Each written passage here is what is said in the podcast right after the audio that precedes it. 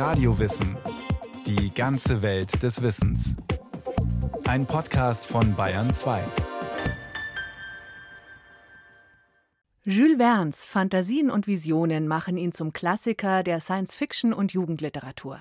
Seine Helden reisen in einem riesigen Projektil um den Mond, in einem U-Boot 20.000 Meilen unter die Meeresoberfläche, in 80 Tagen um die Welt und auch zum Mittelpunkt der Erde.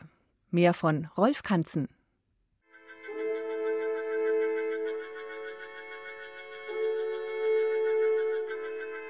D, das heißt der Abstand zwischen dem Erdmittelpunkt und dem Mondmittelpunkt, ist gleich 56 Erdradien, also 356.720 Kilometer. Gut. Nun zu M' durch M, also das Verhältnis der Mondmasse zur Erdmasse. Etwa 1 zu 81. Jules Verne schießt seine Helden nicht einfach so auf den Mond. Er schickt sie nicht zum Mittelpunkt der Erde, lässt sie nicht auf den Grund der Meere tauchen oder im Fesselballon über Afrika und in einer Art Hubschrauber über den Himalaya fliegen, ohne die Möglichkeit zu nutzen, seine Leser und Leserinnen, meistens waren und sind es wohl Leser, ohne sie über die naturwissenschaftlichen Voraussetzungen zu informieren und über den Stand der Technik. Der Technik der zweiten Hälfte des 19. Jahrhunderts. V0 im Quadrat ist gleich 2GR. Klammer auf. Jules Verne lässt die Mitglieder des Gun Clubs, es geht um die Gravitationstheorie Newtons, komplizierte Berechnungen anstellen, bevor sie sich in ein hohles Projektil setzen, um sich mit einer riesigen Kanone Richtung Mond schießen zu lassen. Der wissenschaftliche Roman ist neu im 19. Jahrhundert, weil er erstmals Forschung und Wissenschaft inszeniert im Rahmen einer spannenden Handlung. X gleich 9 durch 10 von d und v gleich 0. Ist das klar? Der Gun Club besteht aus kriegswütigen amerikanischen Offizieren, die im Sezessionskrieg 1861 bis 1865 gekämpft hatten und dabei mit ihren neuen Kanonen im Durchschnitt, so der Gun Club Statistiker, pro Offizier 2375 Menschen zerfetzt hatten. Die meisten Mitglieder des Gun Clubs trugen die Beweise ihrer Unerschrockenheit an sich. Krücken, hölzerne Beine, künstliche Arme, Haken statt der Hände, Kinnbacken aus Kautschuk, Schädel aus Silber, Nasen aus Platin. Und wieder zitiert Jules Verne den Statistiker. Es kamen durchschnittlich ein Arm auf vier Mitglieder des Gun Clubs und zwei Beine auf sechs Mitglieder. Drei unterdurchschnittlich invalide Herren mit Bauch, Rauschebart, ordentlich gekleidet, in Frack und mit Zylinder, das legen jedenfalls die zeitgenössischen Illustrationen nahe, lassen sich Richtung Mond schießen. Verfehlen ihn allerdings ein kleiner Flüchtigkeitsfehler bei der Berechnung und kommen nach einer Mondumrundung nur leicht lädiert wieder auf der Erde an. Jules Verne's Roman Von der Erde zum Mond erscheint 1865 der Folgeroman Reise um den Mond 1870, also etwa 100 Jahre vor der ersten bemannten Mondlandung. Jules Verne ist wirklich ein sehr humorvoller, sehr ironischer Mensch gewesen. Gerade das erste Kapitel von der Erde zum Mond, da macht er sich sehr lustig über die US-Amerikaner und ihrem Waffenwahn. Und das ist so ironisch geschrieben, ist, glaube ich, einer der schönsten und stilistisch auch gelungensten Kapitel in dem ganzen Jules Verne-Werk. Dr. Ralf Juncker-Jürgen ist Professor für romanische Kulturwissenschaft und hat mehrere Bücher über Jules Verne's Leben geschrieben und dessen umfangreiches Werk. Bekannt sind etwa 65 Romane. Hinzu kommen Erzählungen, Sachbücher, Gedichte, Stücke für Theater und Oper. Ich glaube, dass Jules Verne ein Schlüsselautor des 19. Jahrhunderts ist, weil er bestimmte Entwicklungen und Veränderungen dieses Jahrhunderts gestaltet hat in einer Art und Weise, wie das unglaublich anschaulich geworden ist bei ihm. Das heißt, man erfährt eine Menge über den technischen und wissenschaftlichen Fortschritt des 19. Jahrhunderts und auch darüber, was damals gedacht wurde. Über Menschen aus Afrika und Asien, über Juden, über Schwarze, über Frauen. Da ist Jules Verne natürlich auch in dieser Hinsicht ein Schlüsselautor. Und glaube ich, es ist ein sehr, sehr interessanter Autor. Stichworte zur Biografie Jules Verne's Geboren 1828 in der französischen Hafenstadt Nantes. Vater Rechtsanwalt, katholische Privatschulen. Jurist soll er, Schiffsjunge will er werden. Heimlich soll er sich als Elfjähriger auf ein Schiff geschlichen haben. 1846. Abitur. Jurastudium. Zuerst in Nantes, dann in Paris. Rechtsanwalt soll er, Schriftsteller will er werden. Er besucht die literarischen Zirkel, lernt Theaterleute und Schriftsteller kennen. 1851. Abschluss des Jurastudiums. Er wird kein Rechtsanwalt, sondern unbezahlter Sekretär an einem Theater. Er darf aber die von ihm geschriebenen Stücke aufführen. Er schreibt ein paar Abenteuergeschichten mit exotischen Kulissen, mäßig erfolgreich. 1856. Arbeit als Börsenmakler. Mäßiger Erfolg. 1857. Hochzeit. Er heiratet eine junge Witwe mit zwei Töchtern. Vorher bleibt er gänzlich erfolglos in Liebesangelegenheiten. Seit 1857 Kunstkritiken, Kontakte mit Schriftstellern, Theaterleuten und 1861 mit dem Verleger Pierre-Jules Hetzel, dem er erfolglos einen Reisebericht anbietet. Dann legt Jules Verne ihm seinen ersten Roman vor, nämlich Die Reise durch die Lüfte, die dann hinterher fünf Wochen im Ballon heißen wird. Und da sieht Da sieht Erzell, mit diesem Abenteuerroman lässt sich Geld verdienen. Jules Verne hatte gut recherchiert zur Technik der Ballonfliegerei. 1863 starteten auf dem Pariser Marsfeld Fesselballons. Jules Verne war dabei und schrieb darüber in einer Zeitschrift einen enthusiastischen Bericht. Recherchiert hatte er auch zur Geographie Afrikas. Er kannte die Berichte von Expeditionen, die in den 1860er Jahren die Kolonisierung Afrikas durch die Europäer vorbereiteten. Jules Verne lässt nun seine Helden im Ballon von Ost nach West den Kontinent überqueren, die Quellen des Nils entdecken, die Dschungelgebiete und die Sahara überfliegen und schließlich über Timbuktu Westafrika erreichen. Auch bei der Beschreibung der Afrikaner ist er gleichsam auf der Höhe seiner Zeit. Er lässt kaum ein kolonialrassistisches Klischee aus. Die Araber sind grausame Sklavenhändler, die Muslime fanatisch, die schwarze Bevölkerung besteht aus hungrigen Kannibalen und ist zudem von Affen nicht zu unterscheiden. Einmal werden die Ballonfahrer angegriffen. Sie vertreiben die Angreifer mit Schüssen. Wir glaubten dich zuerst von Eingeborenen belagert. Es waren glücklicherweise nur Affen, antwortete der Doktor. Von ferne ist der Unterschied kein sehr bedeutender, mein lieber Samuel. In der Nähe auch nicht, bemerkte Joe. Das Buch wird 1962 verfilmt. Die rassistischen Aussagen bleiben ausgespart, die rassistischen Klischees nicht. Was die rassistischen Sachen angeht in seinem Werk, da ist er Kind seiner Zeit, da spürt man auch die Distanz. Fünf Wochen im Ballon ist ein Erfolg. Er wird zwar kein Bestseller, wird aber immer wieder neu aufgelegt. Jules Verne bekommt von seinem Verleger Pierre-Jules Hetzel einen dauerhaften Vertrag, der fast eine Festanstellung bedeutet. Jules Verne liefert pro Jahr drei Bände, später einigen sie sich auf zwei und erhält dafür ein festes Monatsgehalt. Das gibt Jules Verne die Sicherheit, die er braucht, um seine Familie finanziell versorgen zu können. Am Verkaufserfolg der Bücher hat sein Verleger keinen geringen Anteil. Freundschaftlich diskutiert er mit Verne Themen und Handlungen, dann die Skripte. Verne überarbeitet sie mehrfach und gründlich. 1864 Die Reise zum Mittelpunkt der Erde. Übersetzungen in viele Sprachen, hunderte Bearbeitungen des Romans, viele Verfilmungen. 1865 Von der Erde zum Mond. 1866 Abenteuer des Kapitän Hatteras. 1867 Die Kinder des Kapitän Grant. 1869 und 1870 Es geht weiter, Schlag auf Schlag. Verne, der eher konservativ, katholisch und monarchistisch eingestellt ist, folgt seinem republikanischen, das hieß damals, demokratisch eingestellten Verleger. Verleger Erzell rührt für seinen Autor eifrig die Werbetrommel. Was so oft versprochen und so selten gehalten wurde. Bildung, die unterhält. Unterhaltung, die bildet. Das war insofern auch für die Vermarktung sehr clever, weil in der Schule in Frankreich es keine wirkliche naturwissenschaftliche Ausbildung gab. Das lag daran, dass die Kirche weitgehend die Lehre übernommen hat und da eben Naturwissenschaften nicht so auftauchten.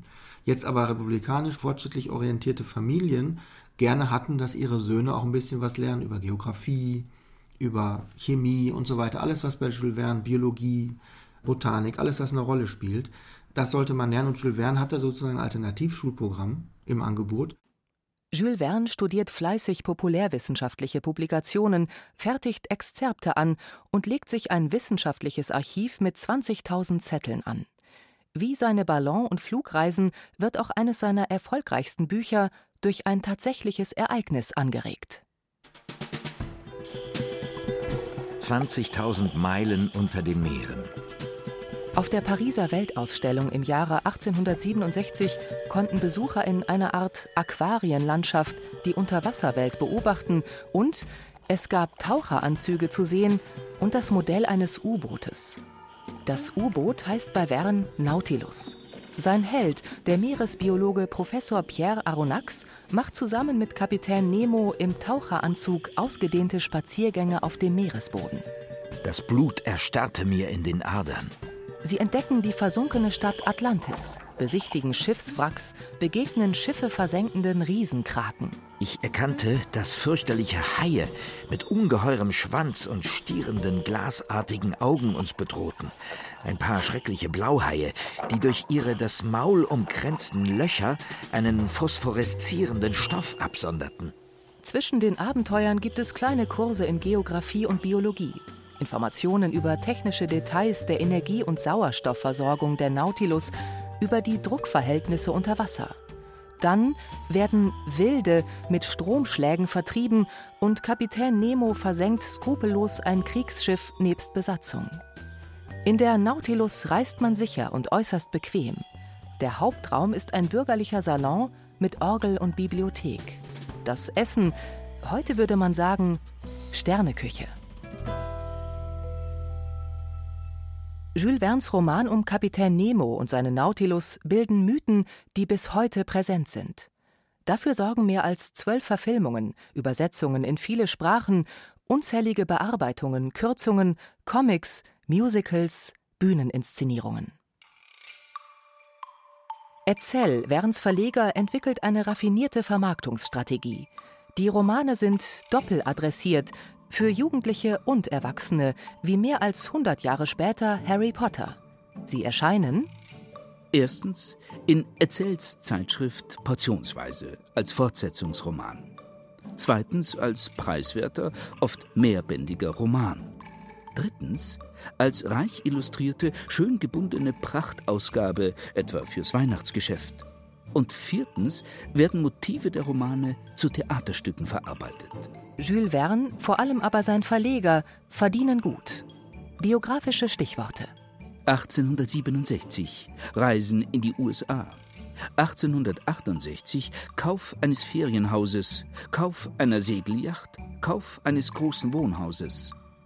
1869 bis 72 öffentliche Ehrungen. Der Deutsch-Französische Krieg 1870-71, die Zerschlagung der sozialistischen Pariser Kommune. Alle politischen Ereignisse gehen nahezu spurlos am Werk Jules Vernes vorbei. 1873 Buchausgabe in 80 Tagen um die Welt. Er konzipiert diese Geschichte in 80 Tagen um die Welt parallel als Theaterstück und als Roman. Maiko Richard ist Mitglied im Jules Verne Club und schrieb als Redakteur seiner Zeitschrift Nautilus über die Aufführungspraxis. Man muss sich das vorstellen, dieses Stück sprengte damals jeden Rahmen. Das war ein einziges Effektspektakel. Also es hatte unheimlich aufwendige Bühnenbilder. Man konnte sogar einen Elefanten auf der Bühne sehen. Also die haben dort wirklich ein Feuerwerk an Effekten und Specials aufgefahren. Das Stück war unheimlich beliebt beim Publikum. An manchen Tagen musste es sogar zweimal täglich aufgeführt werden, obwohl das über vier Stunden lief. Und wie erfolgreich das war, kann man sich vorstellen, wenn man sich vor Augen führt, dass es allein in Paris über 3700 Mal aufgeführt wurde. An den Bühnenrechten verdient Jules Verne alleine. An den Büchern er selbst und, nicht unerheblich, sein Verleger, Lektor und Freund Erzell. Seit Ende des 19. Jahrhunderts gibt es Bearbeitungen des Stoffs in Büchern, heute vor allem in Filmen. Die gesammelten Werke Jules Vernes erscheinen im Jahre 2005 zu Jules Vernes 100. Todestag in deutscher Sprache. Doch Die Leserschaft hat sich geändert. Ich habe die Erfahrung gemacht, dass das inzwischen eher die Erwachsenen sind, die Jules Verne lesen. Als Gute-Nacht-Lektüre vorgelesen, scheitert Maiko Richard bei seinem Sohn. Langweilig. Auch als Jugendliteratur haben Jules Vernes Romane inzwischen wohl ausgedient. Aber es gibt ja den Jules Verne Club. Was aber das Schöne an Jules Vernes Büchern ist, also wenn man sich darauf einlässt, die sind ja wahnsinnig fantasiereich geschrieben. Also eine Handlungsvielfalt findet man in diesen Büchern. Ja, es ist schon ein kleiner Kosmos. Die Mitglieder des Jules Verne Clubs lesen Jules Verne nach wie vor begeistert. Vielleicht, weil sie sich an ihre Kindheit erinnert fühlen oder auch wegen des nostalgischen Reizes der Texte. Unsere Berufe sind wirklich sehr gemischt. Unser Clubvorsitzender ist zum Beispiel Lotse. Dann haben wir Ingenieure mit an Bord. Ich selber bin IT-Techniker. Wirklich ein breites Spektrum. Was unsere Clubmitglieder auszeichnet, die sind selber sehr kreativ. Die bringen selber Bücher raus, die übersetzen selber Texte. Die sind da wirklich sehr fleißig und sehr kreativ, muss man sagen. Kleinverlage publizieren neu übersetzte und erst später im Nachlass gefundene Texte Verns und Wissenschaftler interessieren sich für eine Literatur, die zu Lebzeiten des Autors zwar eifrig gelesen, aber als literarisch anspruchslos galt, als billige Massenware. Jules Verne leidet unter der Missbilligung der Literaturkritik. In einem späten Interview aus dem Jahre 1894 sagt er Das größte Bedauern meines Lebens liegt darin, dass ich keinen Platz in der französischen Literatur bekommen habe. Dennoch wird er zu Lebzeiten als Schriftsteller berühmt. Biografische Stichworte 1874 und 1875 Die geheimnisvolle Insel. Immer wieder Robinsonaden. Schiffbrüchige, abgestürzte Ballonfahrer, allein auf einer einsamen Insel, fühlen sich als Kolonisten, bauen Häuser, jagen, züchten Vieh, sind Farmer. Gefeiert wird das bürgerliche Arbeitsethos. Jules Verne selbst ist ein disziplinierter Arbeiter. 1876 Der Kurier des Zaren. 1877 bis in die 1880er Jahre hinein Immer neue Romane, neue Bühnenfassungen, Kauf einer Dampfjacht, eines großen Hauses, Kreuzfahrten, steigende Popularität, Privataudienz beim Papst. 1886 Attentatsversuch. Sein psychisch kranker Neffe versucht ihn zu erschießen, trifft ihn aber nur am Fuß. Im gleichen Jahr Tod seines Verlegers. Er produziert weiter. Seine Romane kommen aber nicht mehr an den Einfallsreichtum seiner früheren Werke heran. Eine Ausnahme ist vielleicht die Insel der Milliardäre. Eine internationale Gemeinschaft von Milliardären schippert mit einem riesigen, inselartigen Schiff über die Ozeane. Sie wohnt in Palästen, bewegt sich mit Straßenbahnen, also auf dieser mobilen Insel genießen Milliardäre ihr Dasein, bevor sie untergeht. Interessant ist auch Robür der Eroberer, ein Roman aus dem Jahre 1887. Ein Ingenieur hat ein von einer Vielzahl von Rotoren angetriebenes Flugzeug, eine Art Hubschrauber, konstruiert, auf das er die bornierten Vorsitzenden eines Fesselballonclubs entführt, um sie zu überzeugen, dass der Mensch auch ohne Ballons fliegen könne. Es endet mit einem Absturz durch Sabotage. Zuvor werden noch einige Dutzend Schwarze in Afrika massakriert. Immer hinein in den Haufen. Musketenfeuer auf die Menschenmasse, bei der nicht eine Kugel verloren ging. Holt Dynamit! Herabwürdigende Darstellungen von Chinesen folgen denen von Arabern. Ein schwarzer Diener ist kindlich und dumm, kreischt und jammert. Kurzum, Jules Verne reproduziert wieder einmal die rassistischen Klischees seiner Zeit. Im Roman Hector Servadac bedient Verne antisemitische Stereotype in der Charakterisierung eines Juden, der gewissenlos nach Profit und Reichtum giert. Mit falschen Augen, gebogener Nase, gelblich-rotem Bart, struppigem Haar, großen Füßen, langen, krallenartigen Händen, ein Wucherer mit dem Katzenbuckel. Das ist ein Thema, mit dem gehen wir um, indem wir die Leser darüber informieren, aber wir versuchen das Thema nicht zu entschuldigen. Also Jules Verne hat sich nun mal antisemitisch geäußert. Jules Verne bleibt verstrickt in antisemitischen, kolonialrassistischen Ideologien und auch in, heute würde man sagen, sexistischen. In einer Rede an einem Mädchengymnasium wendet er sich 1893 an die Mädchen. Sie können ihre Geschicke besser lenken, indem sie das familiäre Heim und den häuslichen Herd angenehm gestalten. Das erklärt auch, weshalb in Verns Romanen Frauen kaum in Erscheinung treten und wenn, dann meistens nur als brave Hausfrauen, noch nicht einmal als Angebetete eines Helden. Die Jules Verne-Verfilmungen gleichen dieses Manko aus. Den Rollenklischees ihrer Zeit entsprechend dürfen sich hübsche Frauen von tapferen Helden retten lassen. Seiner Zeit voraus ist Jules Verne in seiner Skepsis gegenüber dem wissenschaftlichen Fortschritt und der Nutzung der Technik durch Geschäftsleute. Sie bringen in Jules Vernes Romanen aus Profitgründen Meteoriten zum Absturz und wollen sogar mit einem Schuss aus einer riesigen Kanone die Erdachse verschieben, um die nördliche Erdkappe vom Eis zu befreien. Dann lassen sich dort die Bodenschätze besser ausbeuten. Dass die Verschiebung der Erdachse eine Klimakatastrophe auslöst, dass große Teile der bewohnten Erde dabei unter Wasser gesetzt werden, interessiert sie nicht. Jules Verne ist also nicht nur visionär, was die Existenz von U-Booten, Flugzeugen und Mondflügen anbelangt. Als Wissenschaftler ist es natürlich auch spannend zu sehen, was ist historisch eigentlich eingeschrieben in die Romane? Was ist heute noch modern an den Romanen? Was ist veraltet? Und da ist Jules Verne natürlich auch in dieser Hinsicht, glaube ich, ein Schlüsselautor. Er hat so ein breites Werk hinterlassen. Man findet eigentlich alles Mögliche, was im 19. Jahrhundert passiert ist, taucht irgendwo in seinem Werk auf. Jules Verne stirbt 1905, hoch geehrt und unter großer öffentlicher Anteilnahme, wie die zeitgenössische Presse berichtete.